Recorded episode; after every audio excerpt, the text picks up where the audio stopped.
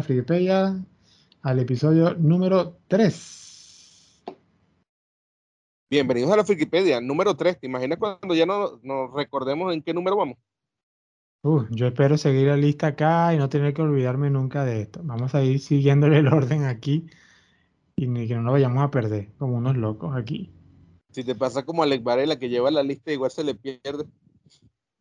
Uf, bueno, ahí, vamos viendo, ya vamos viendo. Pues bueno, una vez más estamos acá en el episodio número 3 de la Frikipedia. El día de hoy no vamos a hablar de anime, vamos a cambiar el tema. Vamos a hablar aquí de DC Comics, en este caso en el aspecto cinematográfico. Sobre todo por la gran pregunta, ¿qué pasa con DC o con DC, como le queramos decir? con sus películas que han intentado hacer la misma fórmula de Marvel, tratando de unir todas estas películas, pero no han tenido ese mismo éxito. Entonces, vamos a ir tocando ese tema específicamente con algunas, empezando por, por ejemplo, películas como Batman, que han sido películas muy buenas. ¿Qué crees tú, Juan? O sea, hay películas de Batman que han sido muy buenas, pero el universo como tal no, se ha podido unir, no se ha podido unir como debe ser. ¿Qué crees tú? ¿Por qué pasa eso? Mira, yo te haría una pregunta antes de todo. ¿Qué fue primero? ¿El Superman o el Batman? El Superman. Eh, si estamos hablando de película, Superman. ¿Estás seguro? Sí. ¿Y qué te, dónde me metes la película de Batman, aquella de la serie, donde tiene esa escena tan buena que Batman dice uno nunca sabe dónde lanzar una bomba? Ah, bueno, esos son así como, como, los, tipos de joyas que, uno no consigue. sí. Y va a lanzar la bomba y están los patitos así en el agua. sí, pero ya, ya, esos son así como que momentos icónicos donde se la super investigación, pues, pasa por debajo de la mesa. Fíjate que es bien interesante, Luna, porque uno siempre es como que DC, DC es como el pilar. Es el pilar sobre el que se edifica todo. Y Superman no solamente es el superhéroe más poderoso, sino es el papá, pues, o sea, de él nacen todos, literalmente. Así es. Y bueno, cuando uno habla de DC, uno por lo general no sabe ni por dónde comenzar, porque fíjate que tú podrías haber dicho primero Superman, ¿verdad? Aquella gran película de Superman de los 70. Pero podríamos hablar que en cultura pop también existió antes aquel Batman tan, tan, tan conocido que se dio en los 60. ¿Te acuerdas cómo bailaba? Ah, claro, sí, el, famoso Batman de Adam West. Exacto. Bueno, que se llamaba el bailecito, el, el Batoxu. Algo así se llamaba, una cosa súper rara. Y la cancioncita así toda pegajosa. Capao, capú. Sí, porque yo, yo, creo que las canciones al final vamos a tener que estar aliadas porque el algoritmo lo detecta todo. No, si no, si no nos tumban, así que con calmita, con calmita. Sí. Mira, volviendo a la pregunta, Luna, la cuestión es esta. El universo cinematográfico lo que te presentaría es como una realidad ficticia en donde todas estas películas están ocurriendo al mismo tiempo, en un mismo mundo, donde todas estas personas se pueden conocer. Y realmente eso nunca se había intentado en DC. En DC siempre habíamos tenido proyectos individuales. Y eso lo puedes ver tú en la propia historia de Batman. Fíjate que tienes primer, en primer lugar este Batman de los 60, y cuando Tim Burton en los 90 habló de crear un nuevo Batman, mucha gente se temió que fuera un Batman de burla. Y después pasamos a un nuevo Batman, que es precisamente este Batman de Nolan, que es un Batman hiperrealista. Y hoy en día está súper de moda el nuevo, nuevo, nuevo Batman, que es el Batman, que no me acuerdo cómo se llama el director, ¿Te acuerdas que eso lo tienes que hacer tú, Luna? Tú eres que te tienes que acordar los nombres. Este, Es con el chamo de Crepúsculo. Y es como que difícil imaginarte a Batman brillando de, cuando le pega la luz del sol, ¿no? Ah, claro, tú dices el nuevo Batman de Robert Pattinson. Ajá. El chico Crepúsculo.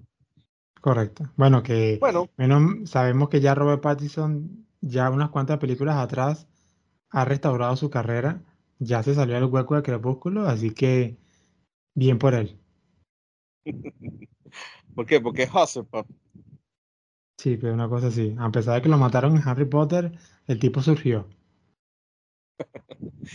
Bueno, pero fíjate que, ¿cómo haces tú, aunque tengas la carta que se está jugando Marvel del multiverso, para lanzarte en un mismo universo, así sea un multiuniverso, al Batman de los 60, al Batman de los 90, al Batman de Tim Burton, eh, bueno, es el de los 90, eh, al Batman de Nolan y al Batman de Robert Pattinson.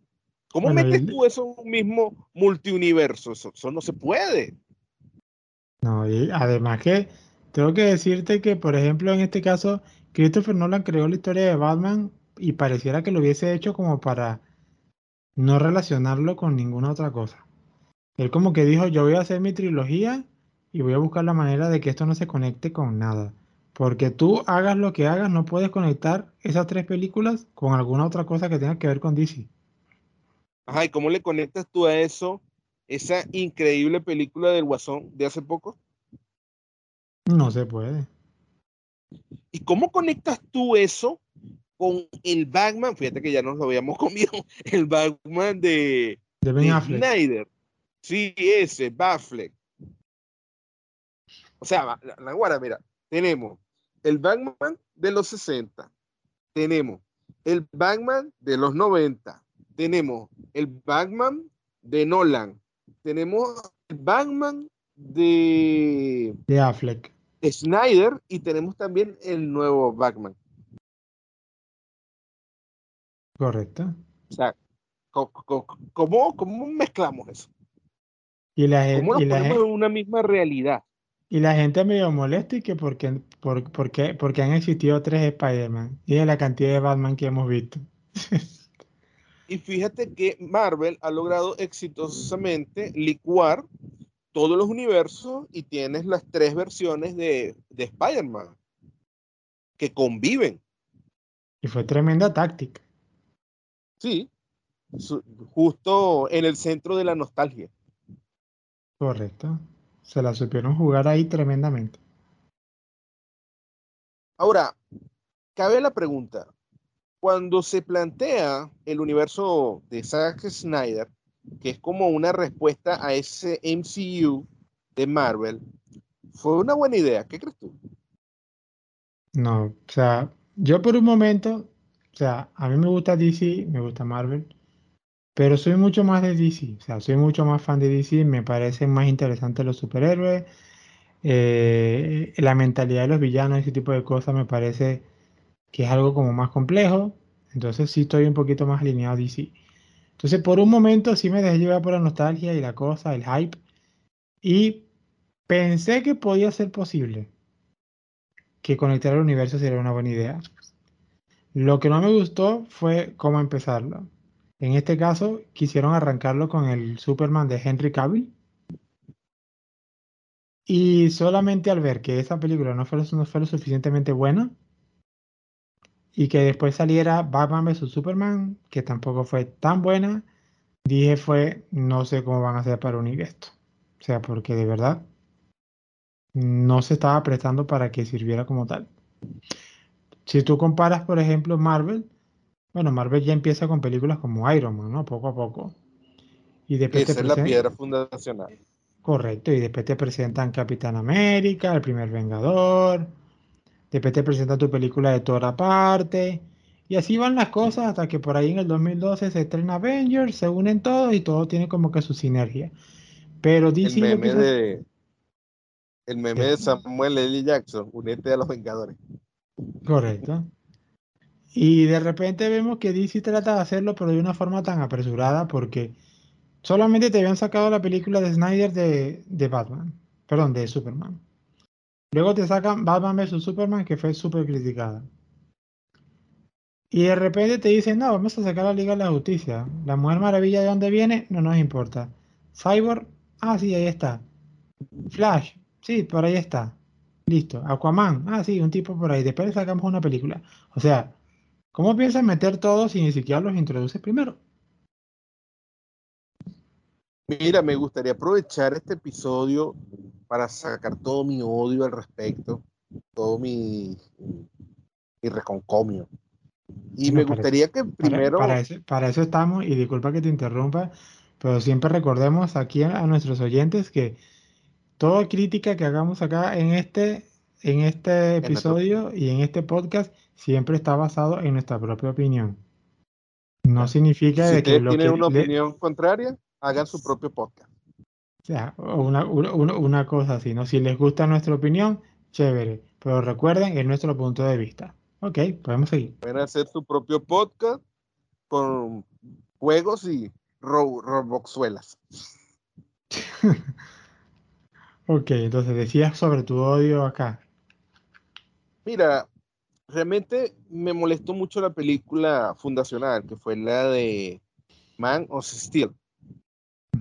Claro, los primeros 15 minutos de la película fueron, wow, me encantó. O sea, High, high total porque realmente vimos, porque vimos Krypton. Llorel, Llorel se, se, se, se robó el show, me encantó. Russell Crowe, me encanta Russell Crowe de, de Llorel, me, me encantó. Esa vuelta que le dieron acerca de un Krypton más decadente, un Krypton más en conflicto, me gustó mucho. Me gustó mucho, realmente me gustó la estética que ellos utilizaron para reflejar a Krypton. Me gustó todo, me gustó, me encantó, me encantó. Pero cuando ya estamos en la Tierra y tenemos a Kevin Costner como Jonathan Kent, no tengo nada en contra de la actuación per se de Kevin Costner, es un gran actor. Tampoco tengo nada per se en contra del casting de Kevin Costner como Jonathan Kent, es un buen casting, pero el guion fue una, o sea, es ofensivo para mí. O sea, tú dices que tú eres un chico DC, yo también soy un chico DC. Y es que te estás, te estás cagando en mi religión. O sea, es como, es como si tú hicieras una foto de Mahoma. O sea, esto es ofensivo para mí. O sea, me estás ofendiendo. Me ofendieron con ese Jonathan Kent. Porque Jonathan Kent, para mí, es el reflejo de lo mejor que podemos ser los seres humanos.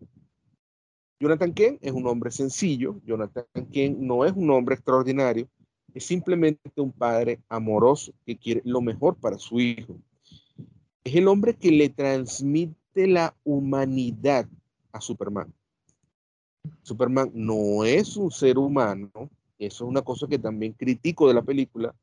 Ellos tratan de humanizar a Superman. Superman no es un ser humano. Superman ama a la humanidad. Superman se siente parte de nosotros, pero Superman no es como nosotros. Él no siente como nosotros. Su, forma de pensar y de sentir es distinta. Y si él está tan ligado a la humanidad, es por Jonathan Kent. Jonathan Kent prepara a Superman para convertirse en el héroe del mundo. Y eso no fue lo que vimos en la película. Vimos a una persona que hizo cosas espantosas y cuyo último acto en la vida es generarle un horrible trauma a ese muchacho que era eh, Superman, Clark Kent. O sea, ese muchacho quedó totalmente traumatizado y en todo momento Jonathan Kent nos da una visión de Superman como un monstruo. O sea, él decía en su texto al muchacho, tú eres un monstruo, si la gente te encuentra, te van a matar, todos te van a matar porque eres un ser monstruoso, nadie te debe ver nunca, nunca uses tus poderes. Y si es necesario que dejes morir a la gente, déjala morir. ¿Qué es eso? No, eso fue garrafal. De, de, de por sí, que, que es un dato menor, sabemos que Jonathan Kent incluso era un poquito más viejo, ¿no? Pero aquí, de todas maneras, este, eso yo dije, bueno, Kevin Costner tampoco va a hacer el papel de una persona de más de 60 años, así que normal. no importa la edad, ¿no? En este caso, nos vamos a dejar omitir eso. Pero de verdad que la conducta de Jonathan Kent, o sea, el personaje como fue escrito, no sé en qué estaba pensando. O sea, prácticamente como que decir, mira, tú metiste la pata aquí, pero no te preocupes, yo voy a arreglar aquí tu problema muriéndome. Y bueno, trata de no traumarte, cosa que al final sí causó. Y sale Superman y hace que las dos horas y pico de película todo sea como que un reencuentro sobre qué voy a hacer con mi vida. O sea, ¿qué pasa ahí, Superman?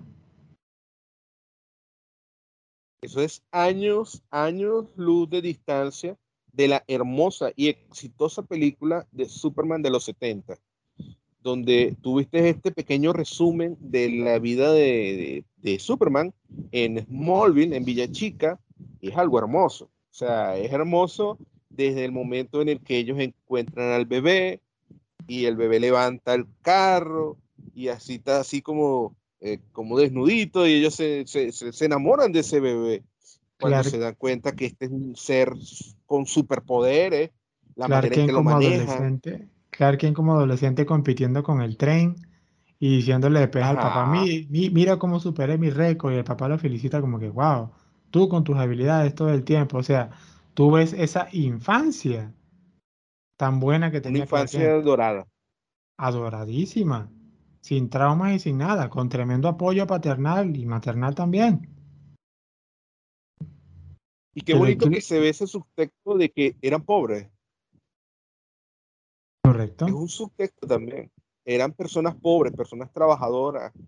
Siempre como al borde, ahí viene el banquero a cobrar la hipoteca. Pues y aún así le dieron todo, todo a Superman, le dieron todo. Claro, y de ahí, ahí el amor que Superman siente hacia sus padres se proyecta en todos nosotros, en toda la humanidad. Él nos ama a nosotros como sus padres lo amaron a él. Correcto, correcto.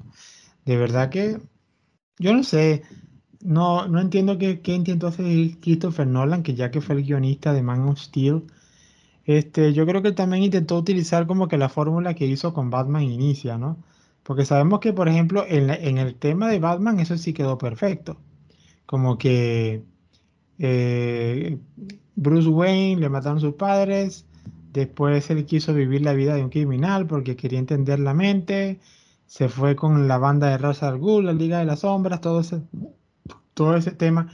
Eso quedó muy bien, era como una exploración que estaba haciendo Bruce Wayne para entender el mundo criminal.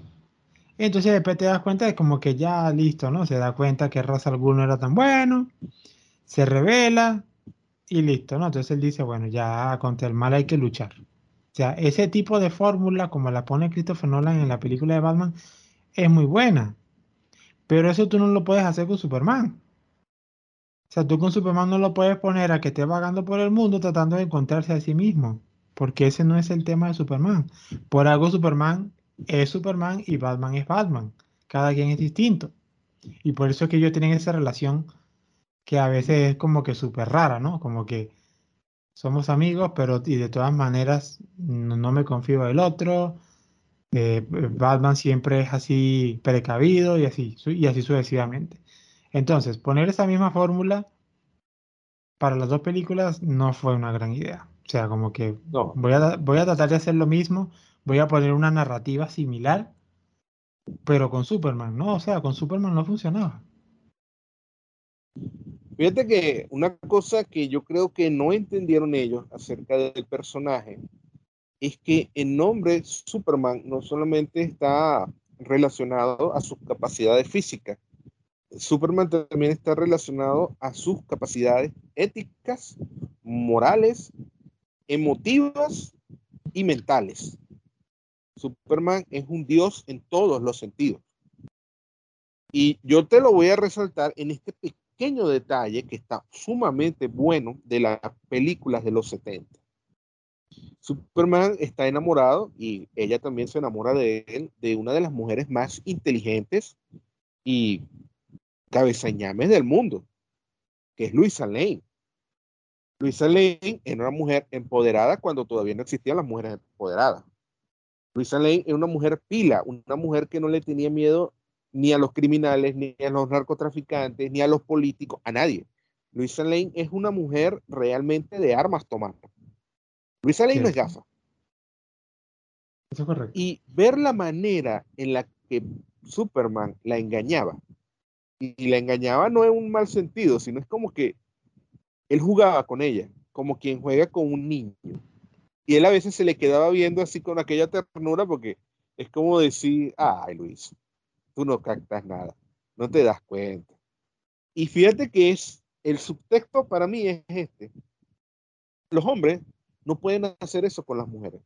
Las mujeres por lo general entienden los sentimientos, las emociones y las cosas mucho más rápido que los hombres. Eh, los hombres no se dan cuenta de las cosas.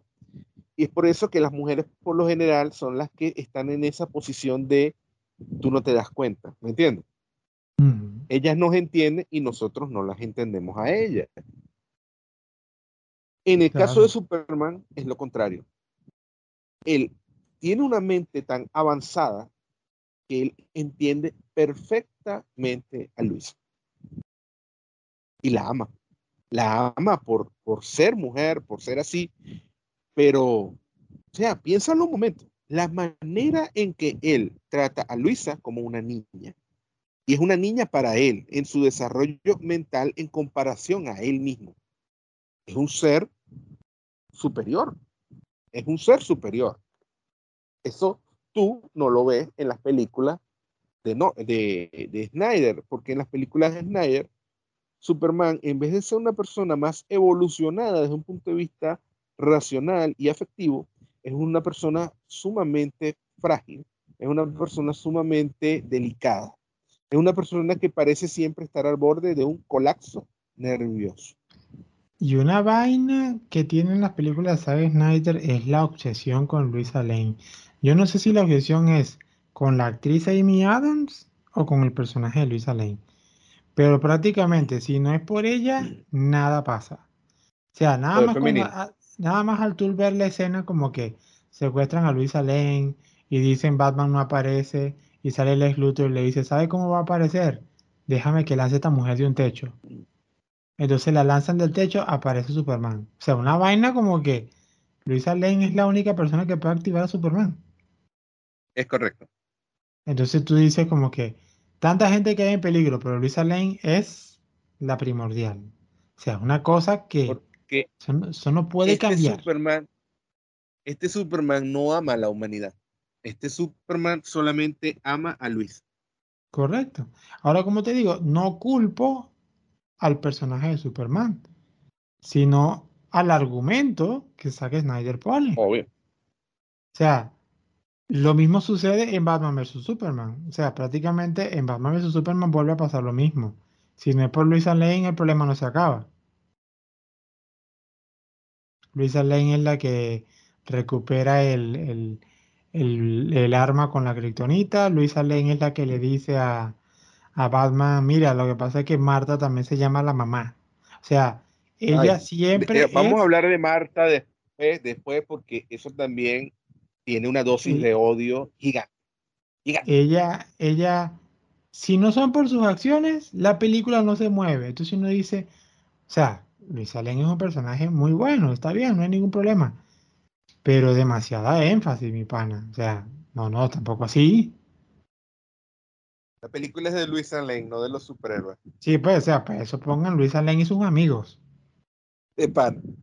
O sea, una cosa así. O las aventuras de Luisa Lane y Clark Kent, una cosa así. Pero que su nombre vaya primero, porque ella es el pilar central. Ahí viene otro gran, gran, gran detalle de la película que para mí la, la, la una película a veces es tan buena como el malo. Una de las cosas que más le gustó a la gente de Avengers es Thanos. Pero este Lex Luthor es inmamable. O sea, ¿qué les pasó? ¿Esto es Lex Luthor o es el Guasón? ¿Cómo es que se llama ese muchacho? Ah, este. Ah. Se me fue el nombre. Este, yo sé que él fue el que, el, que eh, Jesse, Jesse, Eisenberg. Ese mismo es. Ahí sí le diría yo, fue una horrible actuación de él. Yo no tengo nada en contra de nada Jesse más el guion malo. Su actuación fue porque él, por ejemplo, hizo el, hizo el papel de Mark Zuckerberg, este, hizo la voz de, de Blue, ¿no? En la película Río, o sea, el tipo se mostraba multifacético, ¿no? O sea, porque eran personajes completamente diferentes. Eh, era una comedia, este, La Red Social es una película un poco más seria, ¿no? O sea, película de tipo, tipo, como siempre, ¿no? Tipo de David Fincher, que son siempre películas así con un carácter más oscuro, más denso. Pero entonces te lanzan este papel del ex Luthor con él. Y no, no, no, no, no. Me quedo con Jake Hackman, pues. No lo entendió. Yo me No quedo con, me, me quedo con el ex Luthor de Jim Hackman. O Mira, no, yo incluso, no soy muy fanático del Lex O- Luthor de Jim Hackman. o incluso, o, in- o cómico incluso, no, no, no, no o incluso mucho. con el mismísimo, con el mismísimo Kevin Spacey. Sería mucho mejor. Porque Kevin. Spacey hizo la de Superman Returns, pero lo que pasa es que fue una película que no cumplió con las metas, pero su papel no fue malo, ¿no? O sea, que además que sabemos que Kevin Spacey es tremendo actor. Y vi que hizo un buen trabajo como Lex Luthor. Si lo comparo con Jesse Eisenberg, claro. Sí, sí, es mucho mejor. Mucho mejor. Pero mucho mejor dentro de las bajas categorías que han tenido estos Lex Luthor. Nosotros no hemos tenido en la pantalla grande un Lex Luthor realmente Lex Luthor. Porque ni Cierto. siquiera en las películas originales, las de los 70, la Superman de... Ay, ¿cómo se llama este hombre? Ese es Superman. Christopher Reeve. Ese Christopher Reeve. Me iba a decir yo- paralítico porque hubiera sido horrible decirlo así. No, no, no, no. Este, Menos mal que yo soy el de los nombres, tranquilo. sí, sí, sí. Eso, menos mal. Pero allí yo tampoco me sentí muy identificado con ese, con ese Lex Luthor. No, no, no me funcionó. Me gusta toda la película, menos ese detalle. Ese es el detalle que no me gusta. Lo que pasa también es que en la película de 70 también, no sé, la manera de dirigir las películas, ese sentido como que a veces el toque del humor y la cosa, no, no debieron haber hecho de esa manera, ¿no? Son más Porque ligeras. Porque intentaron hacer la película muy ligera, exactamente, ahí ese era mi punto. La película muy ligera, eh, si lo hubiesen hecho al tono de Nolan, como cuando hizo el Joker, Bane y Ra's al Ghul, fuera sido otra cosa. O Lo que sea, pasa es que yo sé que nos, no- nos escapamos un poquito de la línea, pero estaríamos muy bien conectados. El único Lex Luthor que yo he visto que me encanta es el Lex Luthor del Team Verso. Y me gustaría que habláramos un poco de eso, porque aunque hay que dedicarle su propio programa al Team Verso, yo no entiendo cómo por el acción eh, eh, en Action Live, que es lo que estamos hablando, el universo cinematográfico de DC, no han logrado emular el éxito abrumador, gigantesco y espectacular que es el Teamverso, que lo tenemos en la versión animada de este universo de DC. La versión animada del universo de DC es joya tras joya, tras joya, tras joya, tras joya. Y bueno, eh, Bag- eh, Batman Ninja no pasó. Bueno, caso aparte. Pero déjame, Sí. pero que eso sí es verdad. Una cosa que tiene DC con las películas animadas es que todas tienen una, tienen una historia tan tremendamente escrita y la sinergia que hay entre cada personaje es tan, como tan natural que a ti no te importa lo que pase. O sea, todo siempre va bien. Por más trágico que pase en algunas películas, porque hay, hay temas que tocan que son tremendas, ¿no? Por ejemplo, esa última película en donde Darkseid era el que ganaba y prácticamente los mató a toditos. Y después todo lo resuelven con el Flash, eh, retornando con el Flashpoint. Qué momento una- tan dramático y increíble. Es un, es una, es un tema tremendo, pues, o sea, ahora donde digo yo, porque guiones como ese no, no, no pueden llevarse al universo cinematográfico acá en los live action.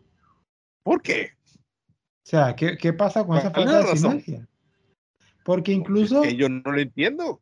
Después, que, después que te estrenan Batman y Batman vs. Superman, te estrenan la película La Mujer Maravilla y la película La Mujer esa película no es mala. No, no, no, para nada.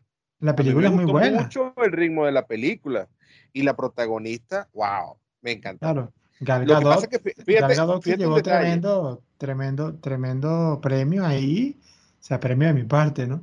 Por tremenda actuación. Y, y la directora Patty Jenkins hizo un muy buen trabajo. Entonces, digo yo, o sea, supo independizar el personaje y le dio su personalidad. Es que en el universo de Snyder, la Trinidad este, está muy bien representada. Realmente este hombre nació para ser Superman, o sea, él es perfecto.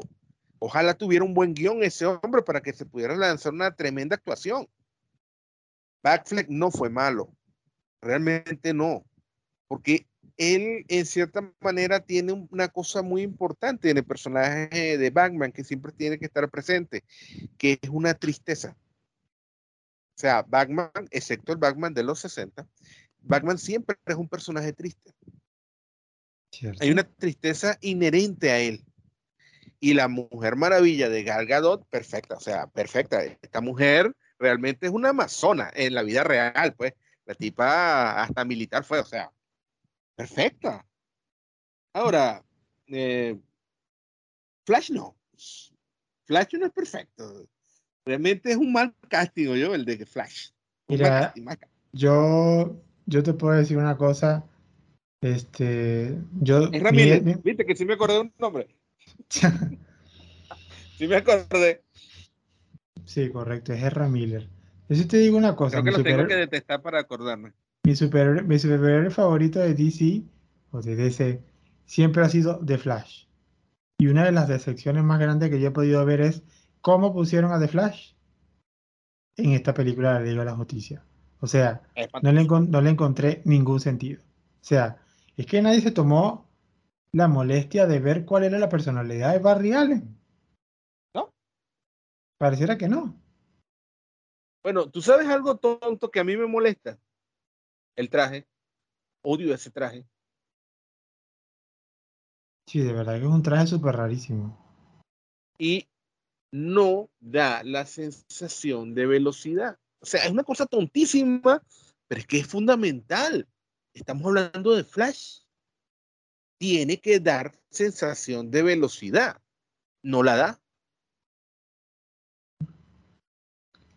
Luego nos meten al, personaje de Cyborg, que no es un mal ah, personaje, pero al menos se toma como que el tiempo para que sepas un poco cómo es él, ¿no?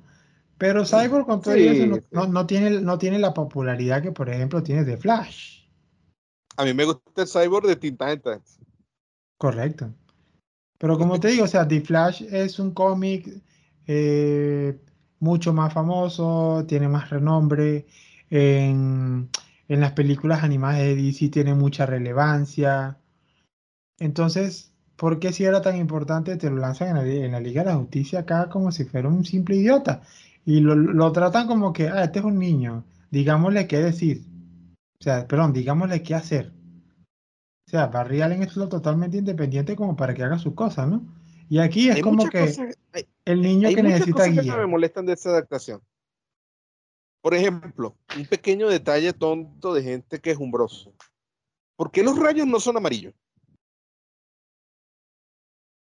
Mm, estética Snyder. ¿Tienes una explicación de eso? No, supongo que estética de Snyder, ¿no? Los rayos deberían ser amarillos porque se supone que los rayos son la representación de la, fuerza de la velocidad, ¿no? Y está en el logo. Y la fuerza de la velocidad se representa en esos rayos amarillos. Y de hecho, por eso es que tiene en las orejas el rayo amarillo. Y lo tiene en el pecho. Y cuando corre los rayos son azules o blancos? No entendí, no son rayos eléctricos se supone que son la fuerza de la velocidad. ¿Por qué no se ve así? No entendí. Claro, estamos hablando del Speed Force.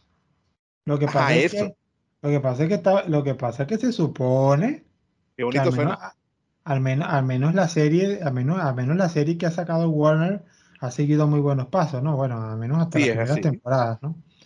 Ya van por la séptima. Hubo un, Flash muy viejo, ¿te acuerdas? Creo que era de los 90 también. ¿Recuerdas eso? Sí, no, por supuesto. El traje estaba muy bueno. Yo lo veía. Y el actor estaba muy chévere en su papel. E incluso, no sé si es un, es un dato curioso, pero el papá de Barry Allen de la serie de Warner era el Barry Allen de los 90. Ajá. Buen detalle. Es tremendo detalle. Como que el sucesor al otro, ¿no? El tipo se, se, quiso mantener ahí, ¿no?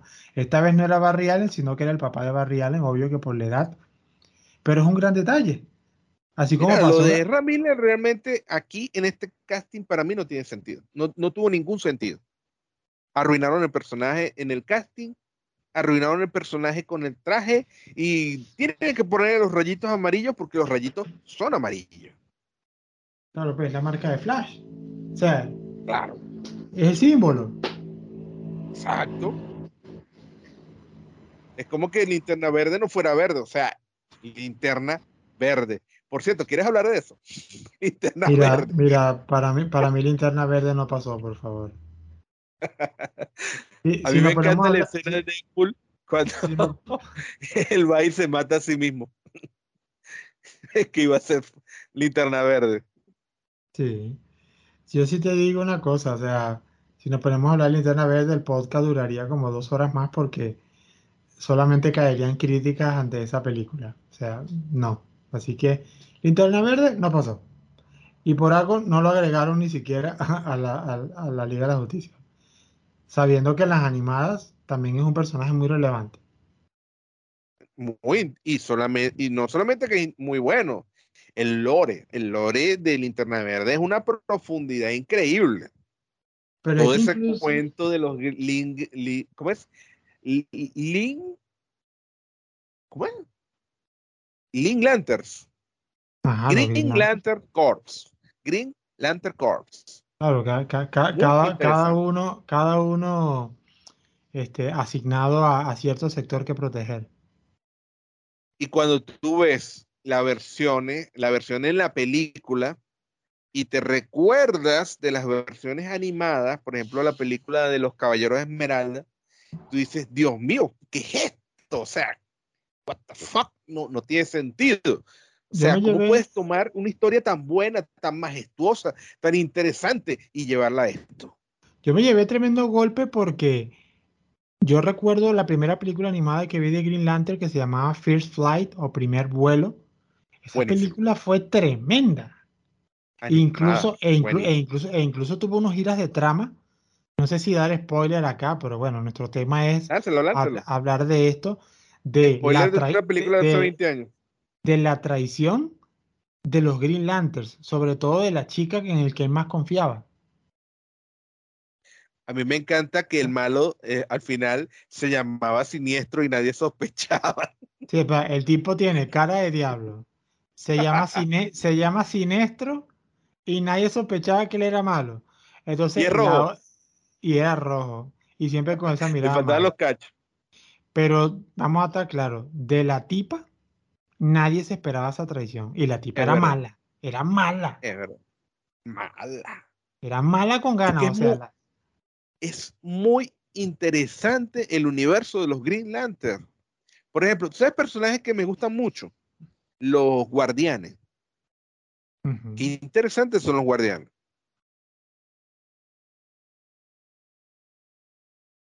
Claro, ellos son son, claro, ellos, ellos son la fuente de todo, ¿no? Sí. OA. Lo, OA. Bueno, correcto. Pero volviendo al desastre del universo cinematográfico. Si quieres, hablamos un poquito más de Batman versus Superman, que fue como cuando le metieron la mocha al universo cinematográfico. Creo que fue para coincidir con Avengers, ¿no? ¿O ya había pasado Avengers? Eh, Sí, ya, había pasado. Avengers fue en el 2012 y Batman vs Superman fue en el 2013. Entonces, estaban era acelerando. Querían copiarse de ese éxito que fue Avengers. Claro, claro ya, ya supongo que eh, Warner ya sabía que Avengers no se iba a quedar solamente con la primera película. porque enseguida, a los pocos años, sacan la era de Ultron. Entonces DC tenía que apurarse. Sí o sí. Tenían que formar su propia liga. Solo que no funcionó muy bien. Es que yo no entiendo. Si la fórmula Marvel, que es la que ellos querían imitar, estaba tan explícita y a la vista de todos, y es tan tonta como hazle una película a cada uno y pones a Samuel L. Jackson al final diciendo, ¿quieres unirte a los Vengadores? O sea, esa es toda la fórmula de las películas. Y fue súper exitosa. ¿Por qué se les ocurrió que era una buena idea presentarlos a todos en una sola película? Yo creo que eso también va, me recuerda mucho a un Batman que no hemos mencionado, que es la de la, la de Joel Schumacher, que nadie, nadie la quiere recordar, porque todo el mundo sabe que George... Ajá, correcto. O sea, George Schumacher hasta se arrepintió eh, frente al público por decir discúlpeme por esta película que hice, por esta gran embarrada. Este, pero creo que también esa presión de los directivos tiene mucho que ver. Por ejemplo, si tú te das cuenta, esa, lo que llaman la maldición de Flash, o sea, que esa película de que pasó por aproximadamente 3, 4 directores, todos renunciaban, habían problemas con el casting, problemas con la, producción, luego lo retrasaban, luego lo cancelaban, luego después otro decía, no, yo sí voy a tomar el proyecto, después no, mire, sabe que voy a abandonar. Uno decía, bueno, ¿qué pasó con la película de Flash? ¿Por qué pasan tantos años y nunca sacan nada? Entonces vienen y entonces se les ocurre sacarlo, bueno, vamos a mostrarlo en la Liga de la Justicia, ya que no nos da chance de hacer una película sola de él. O sea, en la, en la Liga de la Justicia sí, pero una película en solitario no. Y películas como Shazam sí salen, pero la de Flash no. O sea, un personaje tan increíblemente desperdiciado cuando tú comparas y te pones a pensar esas escenas que prácticamente se robaron el show de forma total y absoluta de los Quicksilver en las películas de Fox. Cuando tiene unas escenas, o sea, me encantan, me encantan esas escenas. Y Flash, ¿no? icónicas. Flash que es el original, Flash que es, es, un ser casi mitológico porque él recibe la fuerza, la, de, la, eh, la fuerza de la velocidad, de la speed de, de, algo que es algo sublime, es algo que no se sabe muy bien quién es. Eh, de hecho, hay, hay como cierta rivalidad con Mercurio, el dios Mercurio. ¿Me entiendes? Y de él no hay una buena película. ¿Por qué? Hasta, hasta, en la serie sale Hermes, el mensajero de los dioses. O sea, hay un montón de material con el que tú puedes relacionar a, Flash y nada. Ahora, algo que sí sé es que Flash, por ejemplo, no tiene tantos eh, enemigos de renombre. Este. Podemos, creo que uno de los más es el Flash Reverso. Ese es el único que me sé. Este, y Gorilla Cross. Ah, ese es de Flash, no, me, no sabía. Sí, sí claro, Gorilla, Gorilla Cross es, es un enemigo de Flash. Este, bueno, de luego en la serie sacaron a Savitar, pero ya es otra cosa, ¿no? Pero igual había material, o sea, tú me haces a mí una sola película de, de, Flash, donde el origen es de Flash reverso, ¿no? Eh, con eh, Thorn, y ya está. No, necesitaba más nada. Estaba listo. Pero no. Bueno, con Flash tiene, él, él está de protagonista en una de las sagas más épicas e increíbles de DC, que es la, la saga de, de, del Flashpoint. Que de hecho se llama ah, como el Flashpoint. correcto, no, el Flashpoint es, lo, es, lo, que genera todo el problemón. Sí, sí, o sea, Flash se merece una película. Claro que se la merece. Y un buen Flash. Que no sea Ram Miller. Además que ni siquiera te mencionan el R. Miller, este, no te ponen que Barry Allen es un médico forense y la cosa, es uno de los personajes más inteligentes que hay. O sea, todo eso no pasó por ningún lado. Y fíjate que una cosa, es inteligente y es un factor fundamental dentro de la Liga de la Justicia porque es lo que los mantiene unidos. Superman es un tipo muy de pinga, muy chévere, pero si, él literalmente siempre está un poco como en la luna, ¿me entiendes? Él anda como ocupado en sus cosas de Superman. Batman es un ser absolutamente antisocial, es muy chévere y todo, pero es muy antisocial. La Mujer Maravilla, bueno, no, es exactamente la mujer más simpática del mundo en realidad. El que, el que hace que todo funcione, el que lleva como esa, el que lima las asperezas dentro de la dinámica es Flash. Así es. E incluso el sentido del humor de la Liga de la Justicia es en base a él. Es así. Sabes que nos estamos pasando muy por encima algo que es bien interesante de hablar por lo menos un poco, que es, la película de Batman de Tim Burton, que fue como una puerta grande a algo que no fue, porque tal vez esa hubiera sido una mejor piedra fundacional para el DC Universe. ¿Tú qué crees? Si lo fuera sido, en realidad. Si Tim, si Tim Burton, bueno, él supongo que lo veía como un proyecto más personal. En esa época no, no, no había indicios de, de, Liga a la Justicia y cosas así. Pero un Batman como ese sí, fuera, sí se hubiese prestado para eso. ¿Y qué opinas tú de aquella horrible leyenda, que no es ninguna leyenda porque es toda la realidad, eh, en realidad sí sucedió, de que Tim Burton quería ser a un Superman y que el Superman iba a ser Nicolas Cage. Ah, sí, no, claro. Eso, menos mal que no pasó, pues. Esquivamos esa bala. Sí, sí, sí, no. Eso ni siquiera merece 30 segundos de nuestro comentario. Menos mal que no pasó y sigamos hablando de otra cosa. Pero fíjate que, por ejemplo, estas películas de Tim Burton, y de eso sí te puedo hablar yo de mi experiencia muy personal, muy personal. Yo recuerdo el hype el hype de las películas de Tim Burton. Y era muy emocionante porque al que le gusta el personaje de Batman, eh, siempre le molesta un poco. Yo sé que es un poco polémico lo que voy a decir, pero al que te gusta, al que le gusta el personaje de Batman, siempre le va a parecer un poco polémico el Batman de los 60, porque el Batman de los 60 es demasiado ligero, es demasiado gracioso. Y eso va en contra del espíritu del personaje. Batman no es gracioso. Batman nace literalmente de una tragedia. Su vida es una tragedia. Y cuando surge el Batman de Tim Burton, muchos tenían temor de que fuera un Batman gracioso. Un detalle interesante es el actor que él escoge para que sea Batman, que es Michael, Michael Keaton. Michael Keaton. Michael Keaton hoy en día lo vemos como un Batman perfecto, pero es que en su momento Michael Keaton era más que todo un personaje cómico. Él hacía papeles cómicos y el temor que la gente tenía es que el Batman iba a ser cómico. Y cuando tú ves aquella película de Batman, o sea, es muy buena y es muy emocionante y es muy oscura y todo es gótico y todo es deprimente y es perfecto con esa visión de Tim Burton.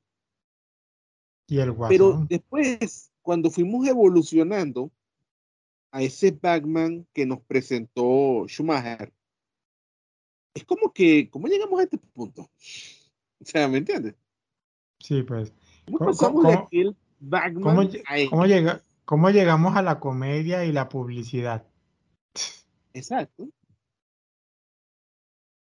De hecho, tú sabes un guasón que es muy, muy, muy como es muy, muy poco apreciado. El Batman de el, el de Jack Nicholson.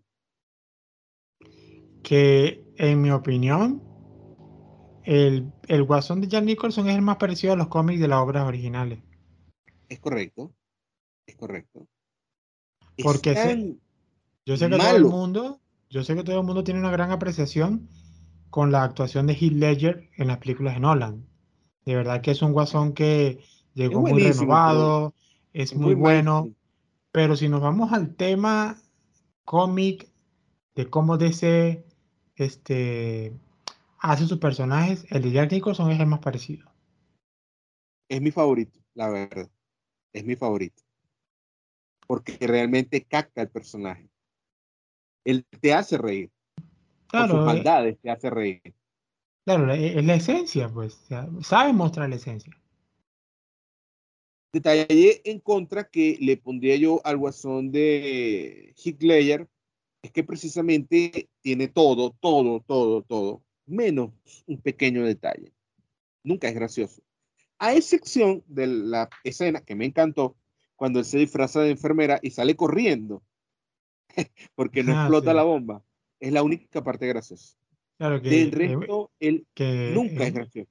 Que muchos, eh, ya en muchos sitios de internet eso se ha filtrado de que esa escena cuando él empieza a golpear el, el, remoto para, para, hacer explotar fue una escena improvisada porque había salido mal. Entonces. Aunque hay gente que dice que no, que sí era parte de, la programación. Bueno, pero en internet todo se va, ¿no? Es buenísima la escena. Pero la escena queda perfecta, o sea, esa es la parte más graciosa que él tiene. pero en realidad, el Batman de Jack Nicholson siempre es muy gracioso. A mí, por ejemplo, mira, el, Batman de Heath Ledger a mí me gusta un montón. Me gusta, por ejemplo, porque es un, es, un guasón anárquico. O sea, él, lo de él todo es una anarquía. El único problema que yo tengo con ese guasón es que yo no sé si es cuestión de Christopher Nolan o es cuestión mía, ¿no? Porque Christopher Nolan te gusta jugar siempre con tu mente. Porque, ¿qué pasa? El guasón te la pasa diciendo toda la película, y sobre todo se lo dice a Batman, de que él es como un perro sin correa. Él hace las cosas porque le sale, o sea, porque es su impulso. Pero toda la película te demuestra todo lo contrario, de que el tipo es el ser con la planificación más tremenda que existe. O sea, todo lo que hace. del a millón. Todo lo que hace es perfectamente milimetrado. O sea, entonces, ¿en realidad está siendo sarcástico cuando dice que es un perro libre o es que el guion necesita que todo salga a la perfección? Ese es como cosa rara el juego mental de Nolan. Ahí es donde tú dices, el guasón, esa era parte de su humor. O sea, engañar a la gente y decir, no, no, no, yo soy un loco, yo soy un perro, yo no, yo no planifico nunca nada. Pero todos sus planes están demasiado bien acomodados. Todo. Lo que tú todo, todo, todo lo que tú dices queda en evidencia con ese quiebre que él tiene cuando no vuelan los barcos. Correcto. Se molesta. Él realmente se molesta cuando no sale como lo planificó. A pesar de que se la pasa diciendo que él no planifica. Pero obviamente sí planifica. Claro, este, ahí llega el mensaje de que las cosas nunca, este, el caos no es algo que, que va a predominar todo el tiempo, ¿no? Así como, como él lo ve, ¿no? Porque aquí el guasón se, expresa como el sinónimo del caos. Pero no lo es. Pero no lo es. Es más un guasón psicopático. Y de hecho, a mí siempre me pareció un poco grinch eso de que tanta gente se identificara y todavía tú lo ves en las redes, que la gente te pone las fotos de él y con aquellos mensajes tontos y yo digo, ¿Por qué la gente idolatra tanto a este personaje? Y, y ojo, que no, no me estoy quejando de la actuación. Es una actuación increíble la de ese hombre. Y tampoco me estoy quejando en sí del personaje, porque es un gran personaje. Pero ¿por qué la gente idolatra tanto esa forma de ser tan horrible que tiene el guasón? O sea, casi que lo ponen como un ejemplo de vida al guasón. Cuando Jack, de Jack Nicholson, todo el mundo se da cuenta que es un ser malvado, diabólico y que no quieres tenerlo cerca. Y entiendes el sufrimiento. Porque incluso la película de Tim Burton con el guasón te dan a entender el origen, o sea, eh, te ponen sus orígenes, quién era él primero, por qué tuvo que pasar y luego cómo cae en la locura. Muy parecido a la broma, la broma, la broma asesina. Correcto, de Killing Joke. Este, muy, incluso, claro, de Killing Joke incluso es mucho más explícito.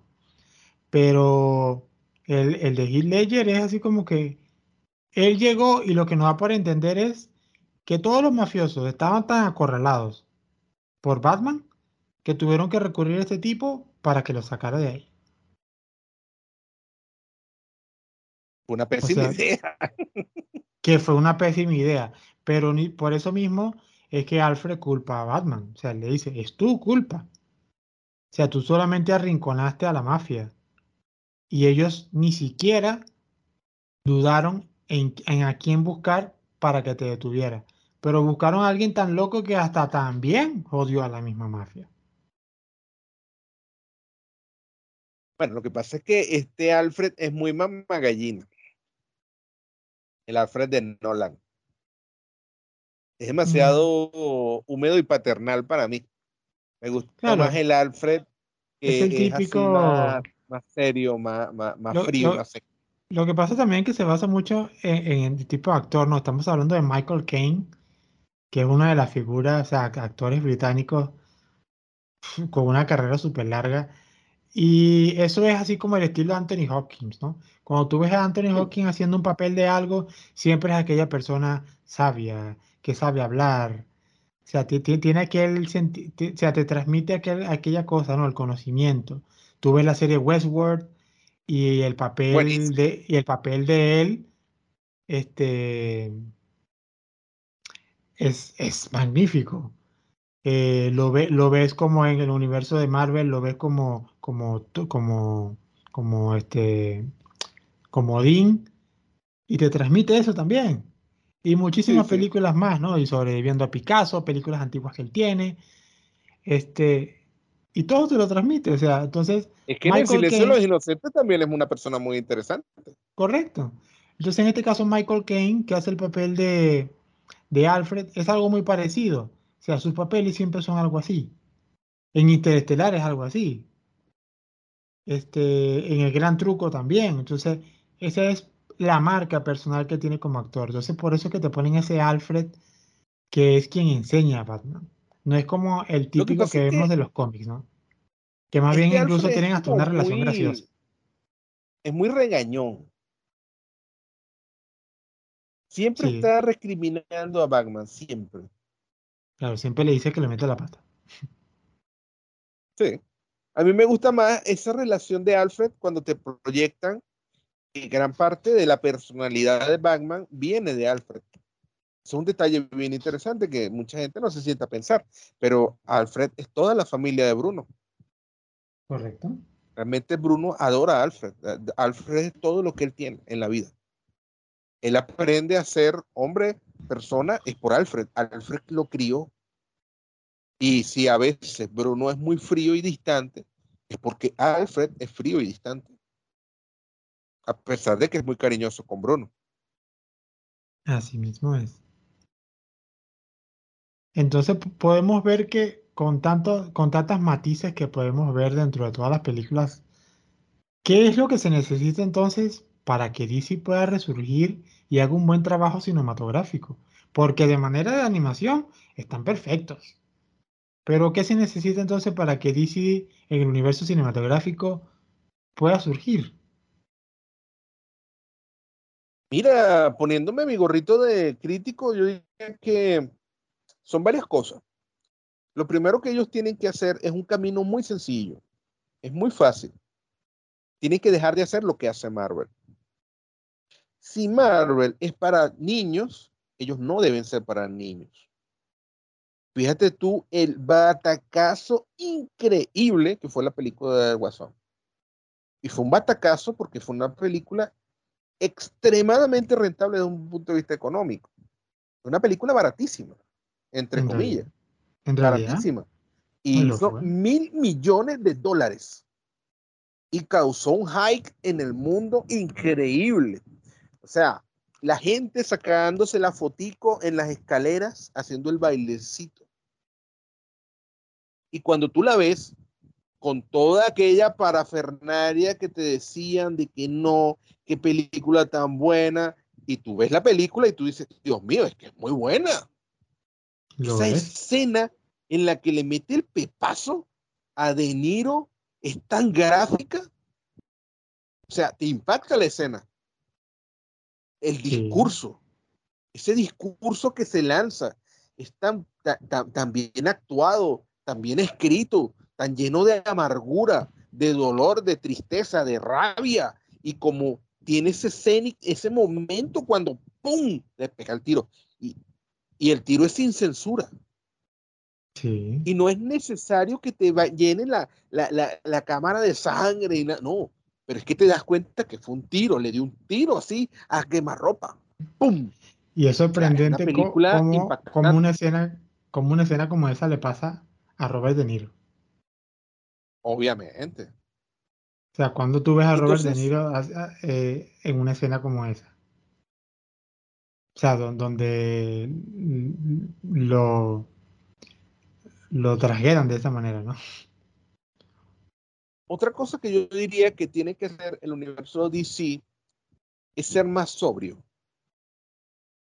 aquel espectáculo de lucecita no me parece que va con el, sentido del universo DC. ¿Me entiendes? O sea, por ejemplo, en Man of Steel ellos abusan del CGI, abusan de la destrucción, abusan de, de los fuegos pirotécnicos, abusan de todo eso. O sea, eso no era necesario. No era necesario la marca de hecho crea un recargo, o un recargamiento en la película horrible. No me gustó. Algo más seco, algo más sobrio, es mucho mejor.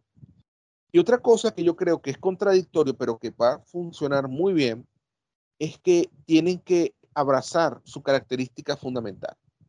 Y es que el universo cinematográfico DC no debe ser un solo bloque monolítico. Tiene que ser cine con distintas visiones, que cada autor dé su visión distinta. ¿Me entiendes? Eso es importante. De verdad que sí. Pero para eso, ¿qué crees tú? ¿Se, se, tendrá que necesitar algún tipo de reinicio? ¿O se podría salvar con lo que ya tenemos? Mira, yo no he podido verla aún, Estoy esperando que llegue Luffy, Jack Sparrow y toda esa gente. Claro. Para ver la nueva de Batman. Eh, quiero ver, pues. Este, hay comentarios muy buenos sobre la película. Comentarios que fíjate que van en, en, en, en ese norte que todos los usuarios de DC estamos deseando, ¿me entiendes? parece que puede ser esta una buena piedra sobre la cual fundar toda la estructura. Ojalá sea así. Bueno, yo de verdad necesito ver primero la película de Batman, no la he visto. Sé que como todo fan de DC las he visto todas. No he tenido la oportunidad, el tema del COVID, no sé qué. No me ha dado chance de ir al cine. Pero de verdad quiero evaluar esa película y quiero ver qué tanto potencial tendría si quieren unir el universo de DC acá, que es lo que yo espero desde hace muchos años. Ojalá le den otra oportunidad al universo Snyder. Podemos tener varios universos. O sea, yo no me quejo. Yo no me quejo si vuelve a salir Henry Cavill. Yo no me quejo si vuelve a salir Gal Gadot. No me quejo. Ahora, no creo que logren convencer a Ben Affleck. Bueno, Ben Affleck, hasta donde yo tengo entendido, él ya no quiere ser Batman. No. Es todo lo contrario de Pattinson, que dijo que quiere ser Batman forever. bueno, bienvenido sea, porque con todas las críticas que ha recibido de que está haciendo un buen trabajo, pues que se quede ahí. Yo creo que Gal no, no tendría ningún problema en continuar. Además, sabemos que el multiverso de DC es incluso más complejo que el de Marvel. Es correcto.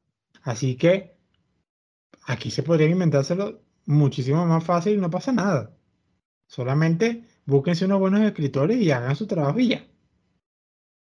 Y no necesitamos una película donde necesariamente todos estén juntos, que sería lo ideal.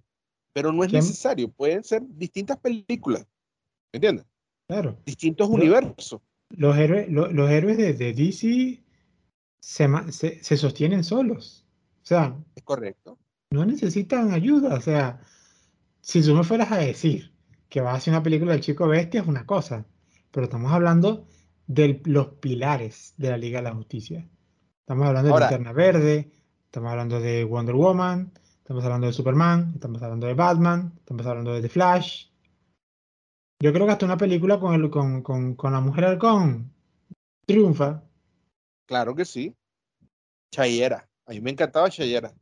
Por eso, o sea, yo creo que hasta ella tiene material suficiente. Nada más con decir el origen del planeta, cómo son ellos, cuáles eran sus planes. Ya con eso, uff, tienes material para Ahora, imagínate este exitazo. Ojalá nos esté escuchando la gente de Warner en estos momentos. la película de Injustice. Uf. Ahí hay que gritar como Flanders o sea, ¿te imaginas? Una película de Injustice, o sea, sería. Marvel no puede hacer eso. No, no puede. Sí, porque claro, los niños se traumatizan si ven que su superhéroe es malo. Pero los de DC no tenemos ese problema. Los de DC somos más maduros. Lo aceptamos. Nos gusta. Pero es que DC ha, sacado tantas ideas. Es como la película animada que sacaron cuando Sot en vez de destruir Krypton, lo que hace es poner una muestra de sangre en, el, en la cápsula de Superman y al final el, Superman que, crece es el hijo de Zod. Es muy buena, me gustó Esa mucho. película es buenísima. A pesar de que tú dirías, ah, es el hijo de mi peor enemigo. Y tú ves que es un Batman, perdón, este, es un Superman incluso un poco más cruel, ¿no? Se ve así más... Pero es tremendo.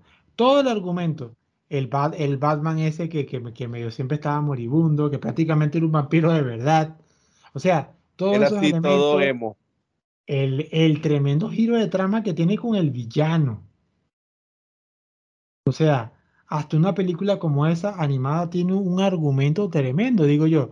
Eso es lo que se tiene que aprovechar en DC. Tú sabes algo bonito y algo poderoso que no se habla mucho, Luna, pero ¿Sabes que Warner está pasando por una gran transformación en estos momentos? Ahorita ellos estaban bajo el control de ATT y todos acabamos de darnos cuenta que ATT no sabe una papa de cine. Eh, ellos ahorita, los de ATT, están vendiendo y creo que los están comprando unos chinos o algo así. Eh, hay mucha expectativa. Los personajes DC no tienen el problema de los personajes Marvel. Los personajes Marvel pasaron por una cosa sumamente traumática que dio buenos resultados en algunas cosas, que fue que los disgregaron a todos, los vendieron. Los Marvel quebró, literalmente. Y vendieron mm. todo por pedazos. DC no. DC tiene control de todos sus personajes. Todos sus personajes siguen siendo de DC. Marvel no tiene eso. O sea, en otras palabras, DC tiene todas las bases para poder surgir y no sabemos que no se, que no se le permite. Es correcto. Y fans. Fans a morir. Y fans a morir. Yo soy uno de ellos. No quieren un Clark gay. Yo todavía no. no pierdo la fe.